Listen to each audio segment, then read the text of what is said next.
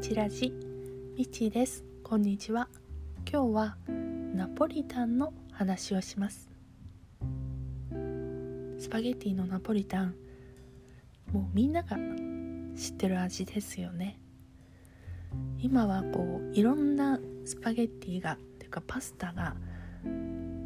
お店でも家でも味わえる時代になりましたが昔はうんパスタじゃない。スパゲッティだと本当ミートソーススパゲッティかナポリタンかっていうぐらい本当選択肢がね少なかったように思います。ちなみにうちはミートソーススパゲッティが多い家だったのでナポリタンってそんなになかったんですよ。でまあ外食に行って食べる方が多いかなって思うんですけどそれでもうんそんなに好きだから食べるっていうのはなかったですしただあのアニメの「タッチ」を見てた時にやたらみなみちゃんの作るナポリタンが美味しそうっていう印象がすごくありました。でそんなわけでそんなにこだわりのない人生を送ってたんですがここ10年くらいですかね。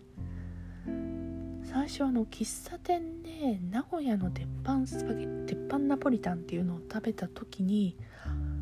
ああなんか久しぶりにナポリタン食べたけど美味しいなってすごくなんか脳にこびりついて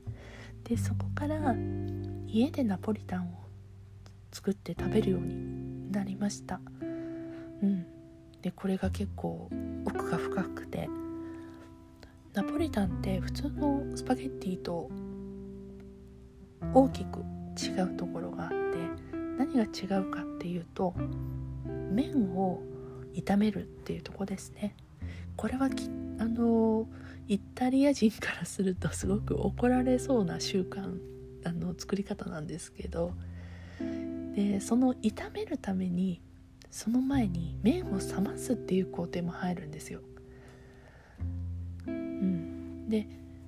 麺を冷ますことによってぺん茹でたのを冷ますことによってそれを炒め直すとあのパラッとあのくっつかずにパラッとした食感になって外がカリッ。で中がもっちり。っていう歯ごたえになります。これがナポリタンの肝になります。うん。あのプロは一旦茹でた麺をパスタを冷水で氷水で冷やしてでそこから冷蔵庫で何時間も寝かしたりするそうです。まあさすがにあのご家庭でそこまではできないんでうん。もう私はもう茹でたのをざるにのせて、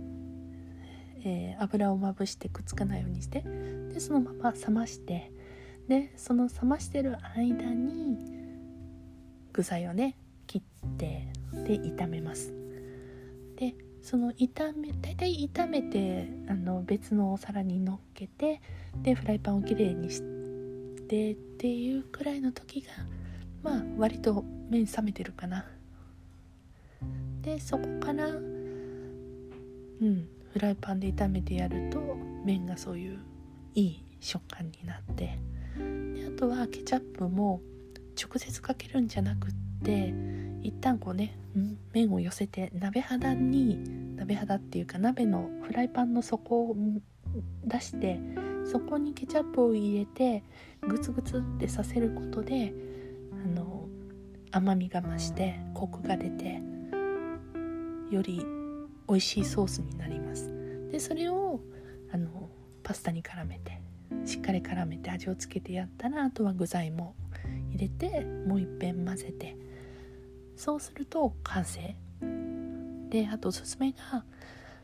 あの薄焼き卵を麺を炒める前に卵を焼くんです。でそれを盛り付けする盛り付けするお皿の上に乗っけて